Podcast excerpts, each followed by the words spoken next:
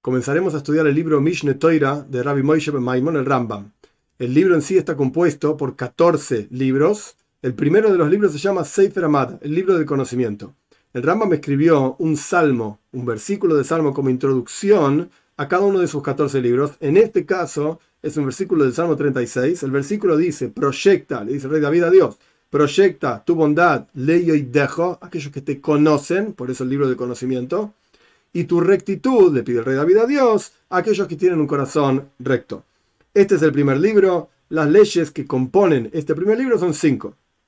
Leyes de los fundamentos de la Torá, leyes de comportamiento, leyes de estudio de Torá, leyes de todo lo relacionado a la idolatría y a los idólatras, y leyes de Teshuvah, de arrepentimiento o retorno hacia Dios.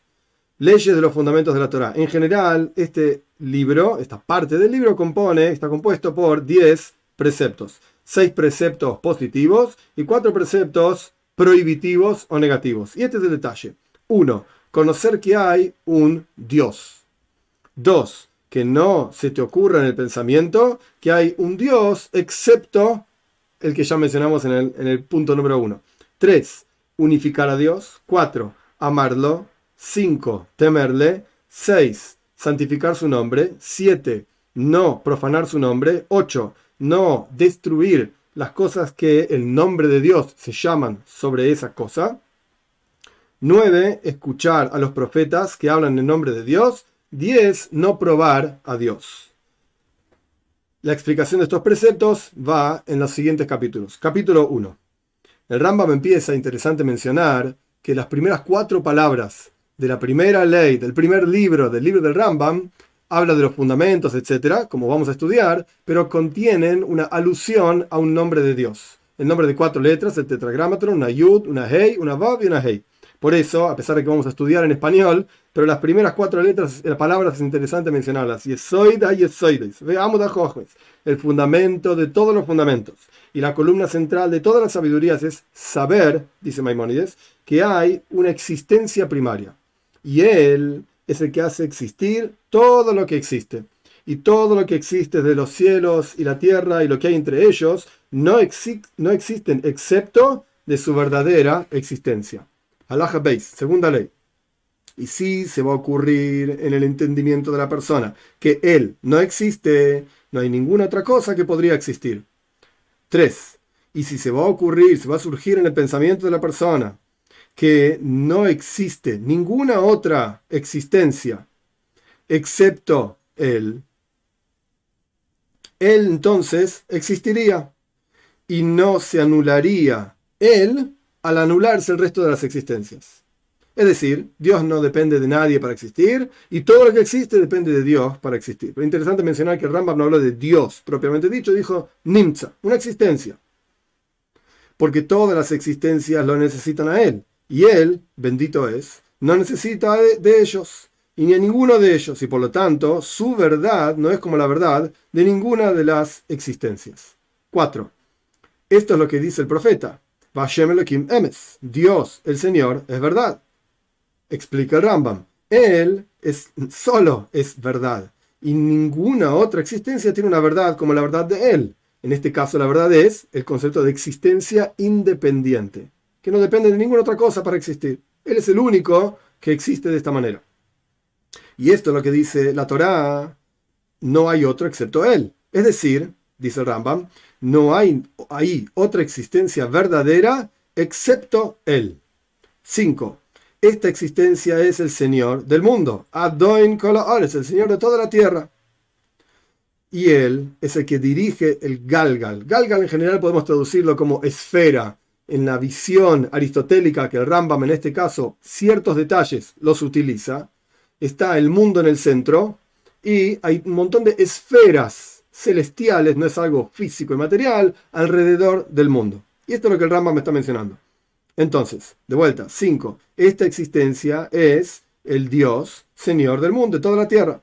Y es el que dirige el Galgal, estas esferas, con una fuerza que no tiene fin ni límite, con una fuerza que no tiene interrupción, porque el Galgal, esta esfera, gira constantemente y no puede ser que gire sin que haya algo que lo haga girar. Y Él, bendito es, es el que hace girar esta, esta esfera sin mano y sin cuerpo. 6. El conocimiento de esto es un precepto positivo, como está escrito, yo soy Dios tu Señor, el primero de los diez mandamientos. Y toda persona que se le ocurre, traducción literal, que surge en su entendimiento, se le ocurre que hay ahí otro Dios diferente excepto este, está transgrediendo una mitzvah prohibitiva, negativa, como está escrito, no tendrás para ti otros dioses frente a mí, dice Dios, en los diez mandamientos también. Y está negando el principal, lo principal, que es el fundamento grande de lo cual todo depende. 7. Este Dios es uno, y no, hay, y no es dos, y no es más que dos, sino uno porque su unicidad no es como la unicidad de las otras existencias en el mundo. No es uno en especie, que incluye muchos unos. Es decir, está la especie de los seres humanos. Es una especie. Está la especie de tales animales, tales plantas, tales minerales. Pero es una especie de seres humanos, claro. Pero la especie de seres humanos incluye muchísimos detalles. Esta persona, la otra persona, muchos individuos. No. Dios no es uno en especie. Y no es uno en cuerpo que se pueda dividir en diferentes partes y extremidades, sino que su unicidad es una unicidad que no hay otra como la de él en el mundo. Y si hubiese muchos dioses, pues entonces tendrían cuerpos y algo físico que separe un dios del otro. ¿Dónde empieza este dios y dónde termina Dios para que empiece el siguiente dios? Porque las cosas que se cuentan, contabilizables, que son iguales en su existencia, se separan una de la otra por las ocurrencias que les ocurren a los cuerpos y al mundo físico, digamos, de cada criatura o cada existencia. Y si fuese el creador un cuerpo y algo físico, entonces tendría un límite y un fin, porque no puede haber algún cuerpo que no tiene fin, que no tiene límite. Porque todo lo que tiene una definición, justamente la definición, en este caso corporal, lo limita a hacer eso y no es otra cosa.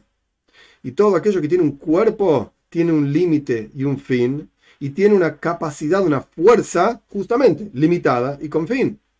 Y nuestro Dios, bendito es su nombre, por cuanto su fuerza no tiene fin y no se interrumpe, porque vemos que el galgal, la esfera, gira en forma constante, entonces su fuerza no es una fuerza investida dentro de un cuerpo.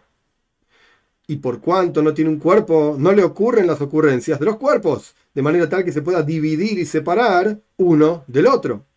Por lo tanto, no puede ser que haya sino uno. Y este saber esto es otro precepto positivo, como está escrito, Dios nuestro Señor, Dios es uno. 8. He aquí, claramente en la Torah está expresado y en los profetas que Dios no es un cuerpo y algo físico, que, porque está escrito que Dios, el Señor de ustedes, es el Señor en los cielos, arriba, y en la tierra, por debajo. Y el cuerpo no puede estar en dos lugares. Y está escrito que no vieron ninguna imagen, y está escrito a quién me van a comparar y voy a ser igual. Y si fuese un cuerpo, si Dios fuese un cuerpo, entonces sería igual comparable por lo menos al resto de los otros cuerpos. 9. Y si es así, ¿qué es esto que está escrito en la Torá? Y bajo sus piernas y escritas con el dedo de Dios, la mano de Dios, los ojos de Dios, los oídos de Dios y este tipo de cosas, todo esto es de acuerdo a la capacidad intelectual de los seres humanos, que no conocemos sino los cuerpos. Y la Torá está hablando como hablamos los seres humanos. Y todo son nombres, por así decir, son adjetivos que le ponemos a Dios. Como está escrito, si voy a dar el rayo de mi espada, por así decir, ¿y acaso Dios tiene una, una espada? De manera tal de matar, sino que es un ejemplo, y todo es un ejemplo. Y la prueba de esto es que un profeta dice que lo vio a Dios y su, su ropa, su vestimenta era como blanco como la nieve. Y otro dice que lo vio y con sus ropas totalmente hechas rojas, con sangre, de la ciudad de Batra.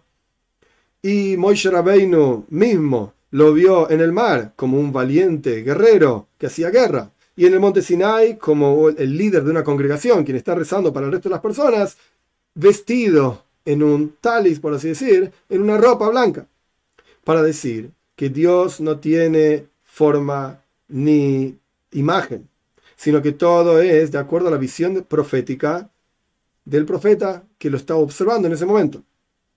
Y la verdad de esto es la siguiente.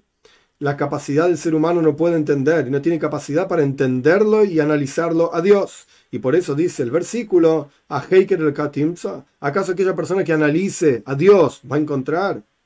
¿Acaso hasta el final del Señor vas a encontrar?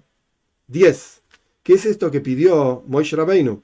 Captar cuando dijo, es que voy dejo, muéstrame, por favor, tu gloria, le dijo Moshe a Dios. Le pidió saber la verdad de la existencia de Akadosh Baruch del santo bendito sea, al punto tal que sea conocido en el corazón, como es conocido una de las personas que ya vio su rostro y se fijó su forma en su corazón de manera tal que esa persona está separada en su entendimiento del resto de las personas. Quiero conocer a esta persona, así como conozco a tal persona y a tal otra persona y a fulano, mengano, etc. Quiero conocerte a ti, le dijo Moshe a Dios. De la misma manera pidió Moshe Rabbeinu que la existencia de Dios esté separada en su corazón del resto de las existencias, al punto tal que sepa la verdad de la existencia tal y cual es. Quiero conocer a Dios, dijo Moshe. Y le contestó, bendito sea que no hay capacidad en el entendimiento de la persona, de un ser humano vivo, que está compuesto de un cuerpo y un alma, no hay capacidad para captar la verdad de esto en forma clara. Y le hizo saber, bendito sea, Dios a Moshe, lo que no supo ninguna otra persona antes que él y lo que no sabrá ninguna otra persona después que él, al punto tal que captó la verdad de la existencia de Dios en forma separada en su entendimiento del resto de las existencias. O sea, Moshe captó algo de la existencia de Dios diferente del resto de las existencias. De la misma manera, como se separa una de las personas que vio la parte de atrás, viste la espalda de una persona, puede decir que la espalda es de tal persona y no es de tal otra persona, pero viste el rostro de una persona, no. Y captó todo su cuerpo y todas sus ropas, vestimentas en su entendimiento, como separado del resto de los cuerpos de las demás personas. Yo entiendo el cuerpo, de tal cuerpo pertenece a tal persona. Tal vestimenta pertenece a tal persona y no a tal otra persona. Esto es lo que Moshe captó. Y sobre esto alude el versículo y dice, verás, dijo Dios a Moshe, verás mi espalda y mi rostro no será visto. 11. Y por cuanto ya está claro que Dios no tiene un cuerpo y algo físico, entonces estará claro que no le ocurren a Dios ninguna de las ocurrencias que le ocurren a los cuerpos. No unión, no separación, no lugar, no medida. No elevación, no descenso. No derecha, no izquierda. No rostro, no espalda. No sentado, no parado. Y no está no existe en el tiempo al punto tal que uno diga que tiene un comienzo y un final y una cantidad de años. Dios no tiene edad, trasciende el tiempo. Y no cambia, porque no hay una cosa que le genere a Él, a Dios, un cambio. Y Él no tiene ni muerte ni vida, como la vida de los cuerpos que pueden estar vivos, y no tiene tontería, y no tiene sabiduría como la sabiduría de una persona que es un sabio y no tiene sueño, y no o sea, dormir y no tiene despertarse tampoco, y no tiene enojo, y no tiene risa, y no tiene alegría, y no tiene tristeza, y no tiene silencio, y tampoco tiene palabras como las palabras de las personas. Y así dijeron los sabios, arriba, no arriba espiritualmente hablando, no hay ni sentarse, ni pararse, ni cuello, ni gastar, gastarse. 12. Y por cuanto que la cuestión es así, todas estas cosas y similares a ellas que están escritos en la Torá. Y en las palabras de los profetas, todo esto es un ejemplo y una poesía. Y como está escrito, que Dios está sentado en los cielos riéndose. O Dios dice, me enojaron con sus tonterías. Como se alegra Dios. Y este tipo de cuestiones. Todo esto dijeron nuestros sabios, que la Torá está hablando como habla el lenguaje de los seres humanos. Y así también dice, ¿acaso a mí me enojaron, me, me van a enojar? Él dice, yo soy Dios y no cambié. Y si a veces se enojase y a veces estuviese alegre, entonces él cambiaría. Y todas estas cosas no se encuentran excepto, y no le ocurren excepto a los cuerpos oscuros, bajos, que residen en las casas materiales, que su fundamento de estos cuerpos es el polvo, la tierra, pero él, bendito es y bendito sea, se eleva por sobre todo esto.